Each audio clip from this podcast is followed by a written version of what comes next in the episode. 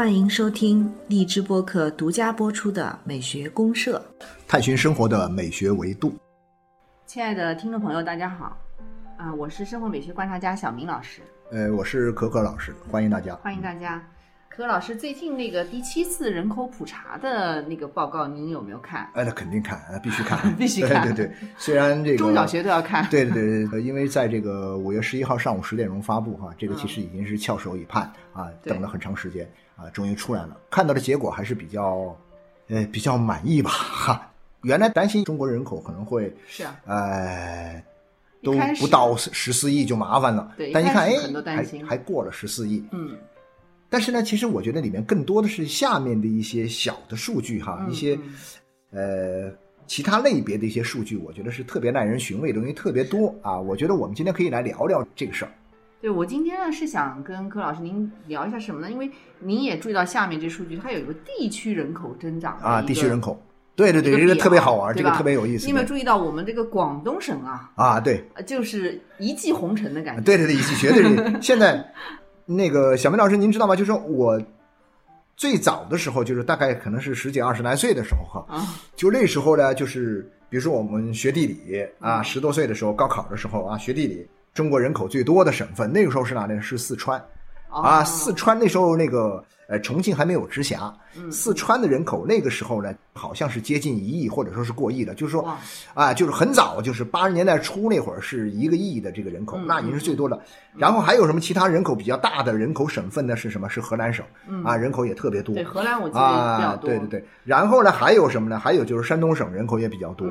但现在你发现，到了第七次人口普查的结果出来之后呢，你发现最多中国人口最多的省份呢是在广东，我们广东啊是一点二亿多人口。其次是山山东，山东也是过亿，刚刚过亿。没错没错，而且最让我觉得有点惊讶是广东的这个人口增长啊，人口增长远远超出其他的省份。对，其他的很多省份呢，十多个省市这个自治区啊，他们这个还是负增长。啊，对，有一部分负啊增长是负增长啊呃，但是呢，有些省份呢是增长的，但是增长呢，比如说一年，嗯比上年多了多少呢？比上年多了，比如说一两百万啦、几十万呐、就这个感觉，你放到一个巨大的省份里面去看，这几十万算什么呀？啊就是你感觉到根本不算个什么。但是呢，广东居然，我们二零二零年比上年增长了啊，一千多万人口，对，这一年就增长了一一千万零八十万人口，对，它啊比第六次人口普查增长了两千多万，啊，又比就是十年前的那个，就是对。二零一零年的，增加了20两千多万。对，它比二零一零年增长了两千多万，但是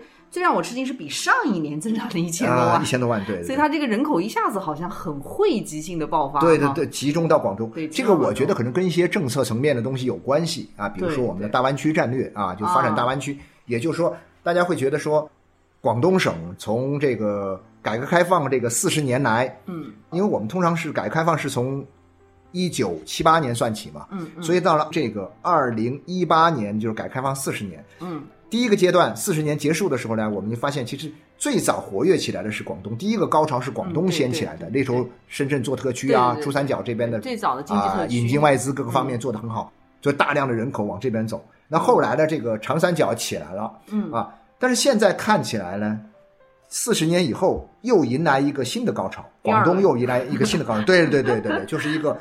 改革开放的一个新的高潮啊，嗯就是就体现在人口上，就是一好家伙，一年就多增加了这个一千零八十万人口。对它这个里面，柯老师还有几个数据，我就比较呃吸引到我，一个就是它的城镇人口比例。啊，啊，全国来看，城镇人口比例呢，它也上升的比较多，对对对比上一年多上升了大概有百分之十四点几。嗯现，在整个全中国的城镇人口占比已经到了百分之六十三点八九，也就是我们的城市化率已经是百分之六十多了。对城镇化率，对城镇化率现在是越来越高了，就是已经进入到一个全国城镇化这种高速发展的时期。这个在全球范围内来讲也是属于前列，那对对，很。很很高。然后包括它的流动人口率也是蛮好玩的，嗯就是人口流动性的趋势呢，其实我们从人口普查数据来看是增强了。啊啊，就是大量的这种人户分离的情况，人户分离增长了百分之八十八点几，好家伙，就比上一个 就是十年前，我的10年前户在这儿，但是我的人人在另外一个地儿，另外一个地方，啊对，但是呢，流动人口率呢也有将近百分之七十的样子的增长嗯啊。那所以从这个角度上来讲呢，我觉得城镇率提高，流动人口率增长，嗯包括像广州。一下子增长一千多万。哎，广东，广东哦，啊，广东，对对对，啊，对，不是广州哈，嗯广东一下增长一千多万。那所以这个里面其实说明了一个很有趣的一个事情，就是它整个在这个社会的我们城镇化过程中，社会变迁是比较大的一个背景的。对对对对对那。广东其实它可能成为了一个外乡人来作为他们的一个啊，打工的地方呃一个就是目的地吧，啊，一个迁徙目的地的这样。对。那所以您觉得我们要不要聊聊？聊聊这个问题，我觉得挺好玩的，挺好的。它的吸引其实是力在哪里就是说这种心理，以前我就会想起这个美国有一个城市学家啊啊，叫刘易斯·芒福德啊，这个很著名的一个城市学者。嗯呃，那么呢，他曾经把城市做了一个比喻，啊他说他有两个比喻哈，这两个比喻性质都很像，一个说它是一个容器，啊，说城市是一个容器，嗯然后呢还说城市是一个磁铁。啊 它就是大量，它有一种很强的一种吸附的力啊吸引力。然后呢，当然后来人们在讨论城市、讨论这个经济发达地方的这个城镇化达到相当程度的这个地区的时候呢，又会强调一个辐射力嗯啊啊，又会一个辐射力辐射。但是你要想辐射之前，嗯你先得要吸引别人来。对对啊，那么就说吸纳这个不同区域里面的这样一些人呐、物资啊，嗯还有很多的因素把它吸纳进来，然后呢，创造出了更多的价值，然后再释放出去，再辐射啊啊，辐射开对，就。像珠三角一样，它肯定有几个非常核心的城市，对对对，然后形成一种像磁铁一样啊，对，把大家吸引来，。然后再辐射到珠三啊，角，珠三角，然后呢，再通过珠三角呢，又辐射到全国啊更远的地方。对对。所以说我就会讲到，就是说这里面呢，我们在讨论这个问题的时候，其实是想要讨论一个什么呢？其实我们呃不是要具体的讨论到这个第七次人口普查的这个数据啊，对对它那些我我们也不人口专家我们我们也不是人口专家，我们也不懂这个东西啊。但是呢，我觉得说关键的是什么呢？你会发现这里面所引发的一些思考，就是说它会关乎到一个社会的流动性，嗯啊，以及这种社会的流动性所带来的这样一种生活方式的很多的一个变化对，还有这种变化会给这个地域增加一种什么样的啊，对啊，文化魅力？那对啊，这就是我们这个生活美学要可以谈的内容了，对？对对否则的话，大家不会觉得说，好家伙，你这生活美学的东西跟这个人口普查有什么关系？关系就在这个地方，就是说因为生活发生了变化，人口的迁徙带来了生活的变化，嗯因而呢，它会在美学的层面、生活美学的层面上体现出来。我们就来找一找，到底有些什么样的东西对啊？对，没错。特别是我们两个都作为这个外地人、外乡人，对吧？我们啊在广州都生活了很多年，对对对对对。所以我们其实对于广东这个地域它本身所富有的这种吸引力的这种对别呃人。有切身的感受。对这种迁徙的社会背景下，对对。别人的这种外向人的吸引力的东西，对对对，包括它的变化，我们还是有感受的哈。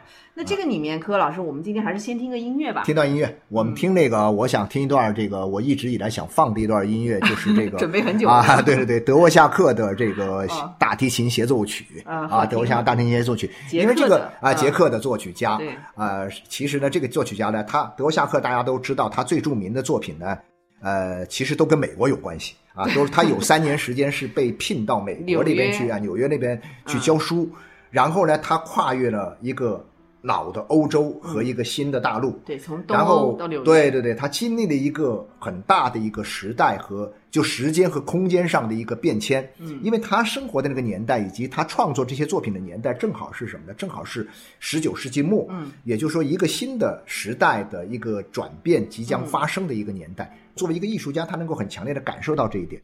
所以说，我觉得说这个东西可以，我们可以通过听他的音乐去感受一下某些人口的流动啊、社会的变迁呐、以及文化的这种交流和碰撞所带来的一些啊、美学上的一些面貌啊，就是啊我们能看到这种、感受到这种面貌，哎新的一种面貌挺好，。挺好，，嗯对，这很符合我们今天要聊的东西。对对对，那就是先听一下这个德沃夏克的大提琴协奏曲的其中的这个一个片段。《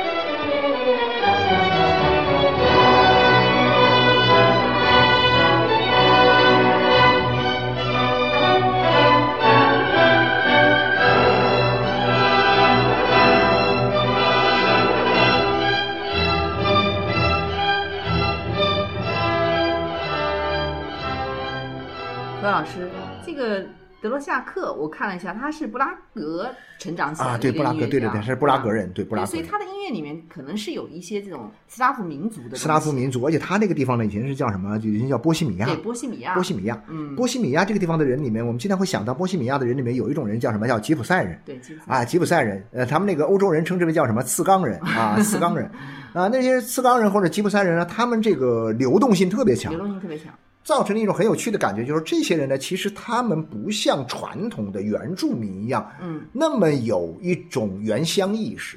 对，啊，所以他们是一些带有流浪色彩的，然后呢带有迁徙这种色彩的，嗯。啊，这样一个特定的一个民族，所以他们能歌善舞啊，然后呢他们这个自由奔放啊，然后呢他们这个对于生活都有很乐观、很那个什么的一种他们适应性强，特别乐观，对。但是呢，他也有很多他们比较相对固守的一些他们自己的这个自身的一些传本统。土的东西，对对对对对民族化的一些民族的东西，就是他相对来讲，在那个地方呢待的时间是最长的啊。对啊，所以说慢慢的会形成他的一些很独特的一种生活的方式也好啊，或者说是一种情感的这种表达啊啊表达的方式等等。那德沃夏克其实作为这个整个的这个波西米亚这个地方的这个人呢，他其实是身上具有很鲜明的这种特点。对，没错，没错啊。再加上他又跨越了两个大洲，经历了这样一个动荡的时代，所以在他的音乐里面，你能听到这样一种震荡的东西啊。嗯那没错没错。那这个社会变迁的背景跟我们今天，比如说我们讲到中国这样的一个整个的城镇化的这个大环境来讲，其实还是有点蛮像的，蛮像，我觉得还是蛮像的。对，因为你城镇化之后就是人口就因为它是这样的，就是说涉及到了这种社会的变化里面呢，就是有一个很重要的因素是什么？就是说啊以前我们还没有那么强烈的感受到，就是一个社会的变化，我们只是看到一些可能是一些能够看得见的物质层面的一些变化，嗯，但实际上真正变化的是什么？其实就是人口的变化。对，比如说我们讲到以前固化的社会里面，人嗯。一个地方长期祖祖辈辈都是一伙人，都是一群人，嗯。他们就在这个地方生活，代代这个生生不息的传承。但是呢，你会发现，一个社会开始流动的时候，这个社会才会真正发生变化。对。所以人口的流动啊，人口的迁徙，对。它必然会带来很多的这种我们讲的社会结构的变化，再带来生活方式的很多一系列的变嗯，化。方方面面，啊。包括文化层面、啊。经济层面都会有。所以，我们回到广东这个地域来讲，因为广东这里呢，其实呃，原来很长时间大家对它的感觉都觉得它好像是有点文化沙漠哇。是有这种感觉。原来是叫南蛮之地，呃南蛮之地，那最早的你想的，以前都是流放的，我们中国古代那些流放的人都把它流放到岭南之南啊，岭南的那个苏轼这种啊，很这帮人都是很惨哎呀，这个地方韩呃，这个条件又不好，然后呢又天高皇帝远，总之一种被世界抛弃的感对，觉，贬到这儿来都是要做好打算，你可能是要一味的就客死他乡，对就客死他乡的感觉。没错没错。所以这样一个地方，你觉得它在当下这种现代社会环境里面，哎，它怎么样就让年轻人或者说有些人愿意到这儿来？我就说这个事儿还得从改革开放那时候追溯起，嗯。因为那个时候呢，就我们讲到，就是说，哦，其实是更早，就是说我们讲到近代以来，嗯。中国的国门是在这个地方被打开的，啊，当然是被动的哈。十三行啊，十三的啊然后呢，这个这个地方呢，就是因为这个鸦片战争啊，这个呃外来的这个强悍的这些外敌啊，从这儿入侵我们啊，打开了中国的大门。啊，呃，这个东西当然是开始了我们的这样一种中华民族的这个相对比较屈辱的一段历史哈屈辱历史啊，半殖民地半封建社会的历史。对，但同时呢，客观上讲，它也打开了中国的大门。然后这近代以来，这个地方就开始慢慢的超出了以前这个漫长的古代作为一个南蛮荒蛮之地的这样一个主要是古代。啊，嗯对对对。然后呢，开始融入到了一个新的一个国际化城市。呃国际化的这个交流啊过程当中，再加上后来的什么香港啊啊，作为这个一个东方的这样一个香港文化进来。这个进来，到了改革开放之初的时候呢，先是这个外资北上，嗯。啊，外资北上进入这个珠三角地区，然后再慢慢辐射到全国，然后呢，再随之而来就是开始劳动力的啊，大量迁徙，那就是我们讲的内地的大量的，那需要最基本的就是那种劳动力。劳动力，嗯。劳动力就开始往这儿侵袭，嗯嗯。啊，迁徙过来之后呢，就就形成了一种这个地方看来，当时从七十年代末开始嗯。到八十年代初那个时候，在中国的各个区域里面，你会发现这个地方呢有一个很大的特点是什么？它的人口啊。迁出去的相对少，当然它是往国外迁的会略多一点哈，但是呢，总体上来讲，更多的还是迁入人口，所以呢，就这个地方是一个很开放的地方，嗯所谓的开放，就是说它会向全国人民开放。嗯啊，你们大家，我那时候在江西的感觉就是说，当我觉得说，哎呀，我不想在江西再再待下去了，我想要找一个地方去重新开创我的新的人生的时候，我想到的地方，东是吧？对啊，我也会想其他地方，比如说我想其他地方，那那地方去不了啊。啊，就那个时候，你比如说我八十年代的时候，我说我想去去上海，那时候去不了上海啊，对不对？那时候去不了。你不像广东这个呢，广东地方你可以来打工啊，你很多地方他需要你啊，各种各样的人都需要啊。但广东这边呢，相对来讲，其实从一开始这个大量的外来人口就进来，对对，这种感觉我就会说，它形成了一种开放和流动状态之后，它必然带来的一个好的结果是说，突然你发现这个地方非常的多样化了，嗯，非常多样化了。它其实是文化包容性特别强，然后又足够开放，对对对对所以就吸引不拘一格，吸引各种层次的人才。开放性、流动性、包容性，嗯然后呢，各种文化在这样一个区域里面，在这样一个环境里面，嗯大家讲，哎，和平共处的特别好。呃融合度也很高。其实很多时候，你我们以前总会有这样一种感觉，觉得说某个地方人对外来人口会有一点点歧视嗯嗯，啊，不同程度的会有歧视。但是其实大家你去体验一下，我也走过不少地方，我就感觉到广东这个地方对外来人口的歧视是最少的。嗯，我也有同感啊，他不会歧视大家。这个里面可能会有一个什么原因在哪里呢？就是说这个地方的文化，它本身天生就是一种什么文化呢？就是说，它不是歧视你，它不是那种就排斥你，嗯它叫你来了，来了之后呢，那我们就多了一个朋友喽，就多了一个，比如说我们做生意的人，那就多了一个机会喽。嗯嗯那我们就可以来做生意了，我们就可以来交朋友，我们可以来做生意，我们可以共同赚钱，共同那个什么。嗯但是呢，如果在这个过程当中，如果你不能够跟他共同创造财富啊，不能跟他一起做生意也没关系啊，那就不跟你玩呗，你玩你的，他玩他的呗，他有他的玩法，他不会说，我觉得这个地方很有意思的，因为它是商业文化的特点，嗯，导致了这个地方那种状态，就是对外来人口他会很无私的去接纳，就说觉得多一个人就多一条出路嗯啊，多一个人就多了一种啊商机对啊，他就是这种感觉。它这个其实是这样子，就是说，第一个呢，广东这边它因为像您刚才讲的，它的贸易开始打开国门是最早的，对对对，所以它从来呢，就是它一直是在这种商业文化实践上面，应该是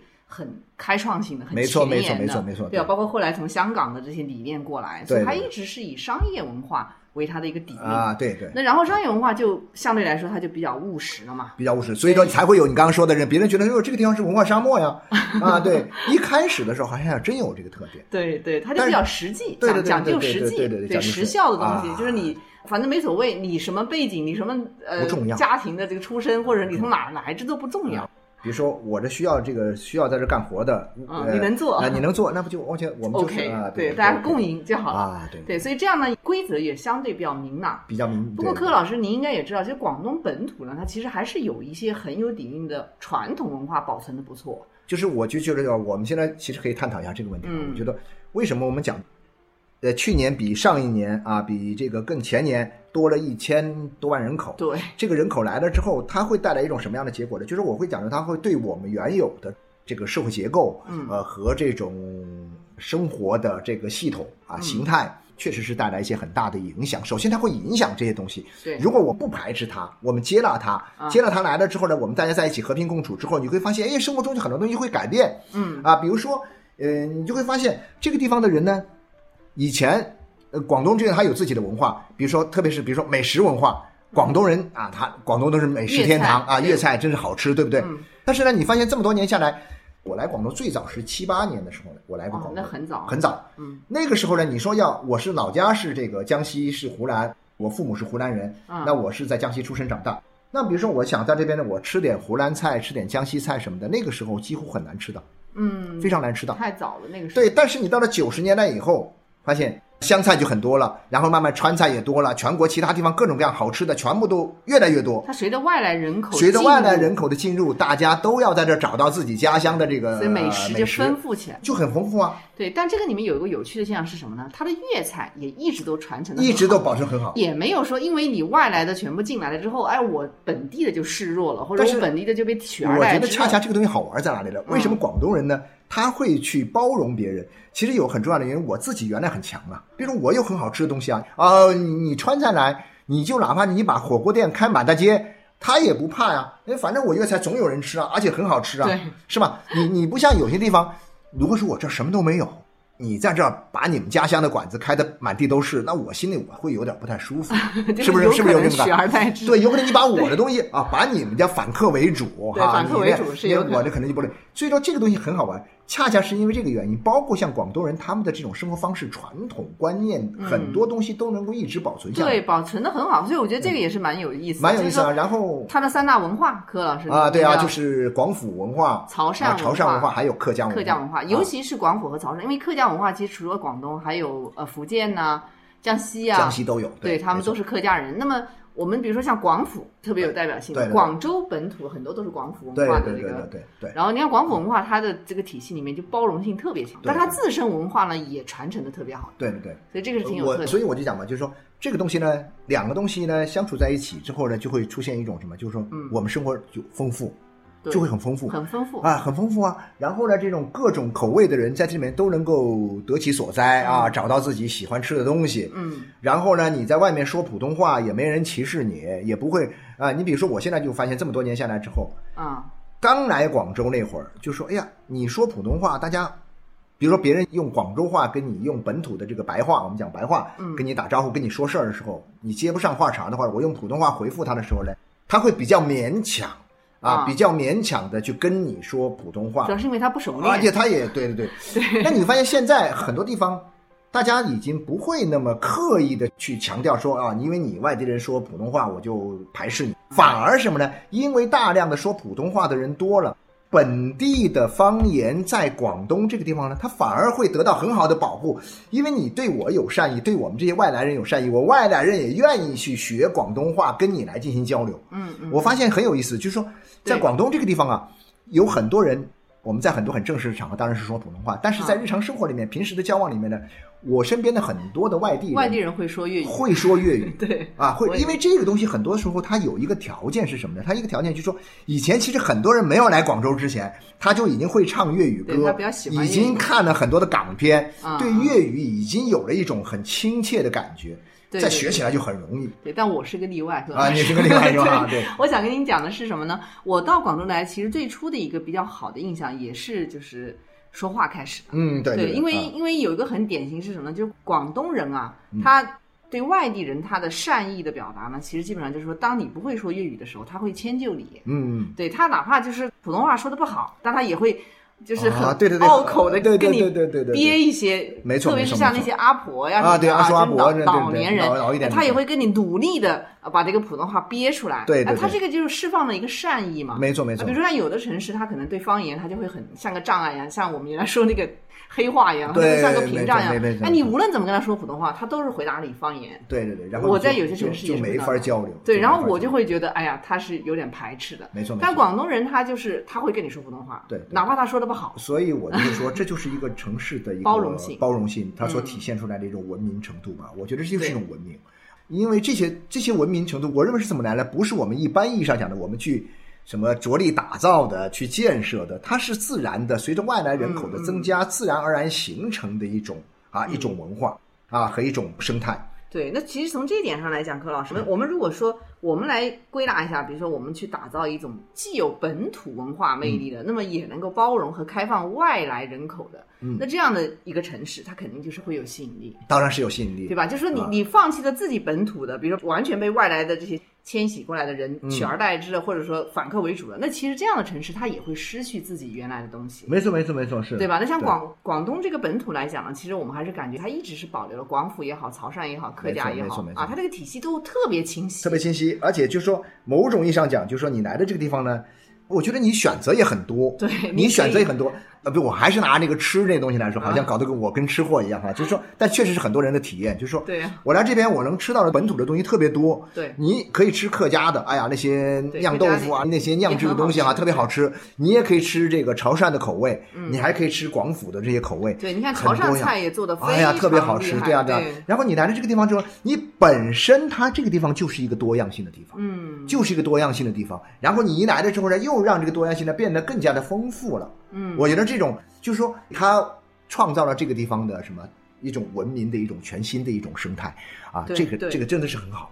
对，像广府文化，我们知道它最早其实可能是有两千多年的传统，就是从秦始皇那个时代好像就开始秦汉啊，时期就已经开始，因为那时候其实整个广东这边还主要都是一些这种少数民族。对对对对，但是广府文化呢，它主要是汉民族的嘛，啊。所以是从这个中原人当时一批一批的这种其实更迁徙过来早迁徙过来的，对，一批批迁徙过，现在然后慢慢的就是形成我们汉民族的这种广府文化的东对西。，因为什么？因为中原往南边迁徙的，其实我、嗯我发现有几种情况特别好玩哈。啊就有些迁徙的，它是比如说类似于像你就迁徙，它是到山里去了，就是哎，我把自己封闭起来了。哎客家是不是这哎，可能有这个 倾向吧，因为当然我也没有研究过，不能瞎说。但是你感觉到就是说，因为他可能要躲避北方的一些战乱呐、一些些很多的让兵祸呀，各种各样的灾难。另外，你比如说像潮汕，他到了那个地方，那个地方其实很好啊，嗯他就在那个自给自足的地方，他也能够过得很舒服，他也不需要跟外部有什么什么交流。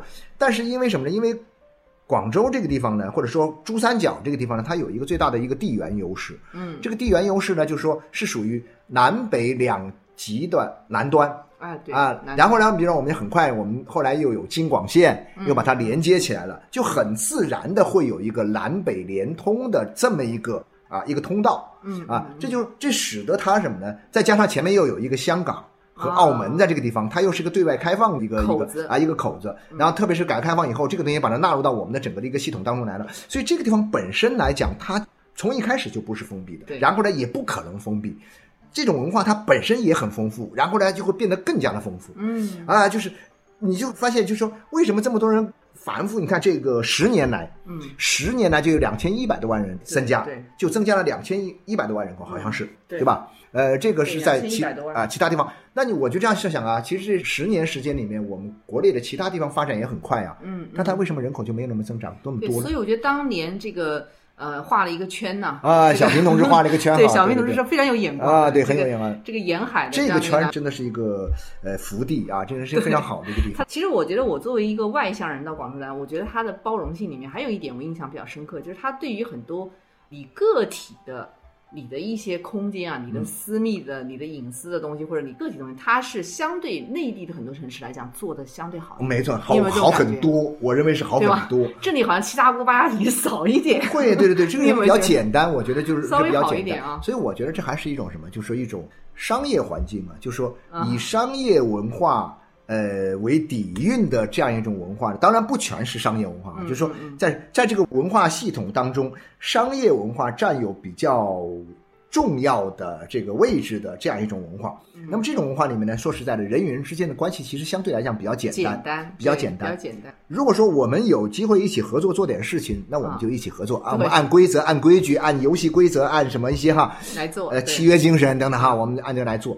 但如果说我们没关系呢，那我们就不认识呗。嗯，至少你是你的事儿，我是我啊，的事儿。你是你的事儿 啊对。广东有句话，我就特别其实蛮喜欢的，叫“唔关我事呀”嘛。啊，唔关我事，就是这事儿不关我事儿嘛。对啊，你不用找我嘛。然后呢，大家闷声发财嘛，嗯大家各自闷声发财，然后呢，各自过自己的生活嘛。你们家是这个套路，我们家是这个套路，嗯谁也不会干涉谁嘛。呃，就是这样的啊，你也不会没事上我们家串门，我也不会到你们家乱窜，是吧？就大家相对比较图个亲近，有一点距离感。我觉得这种感觉是什么？就是说。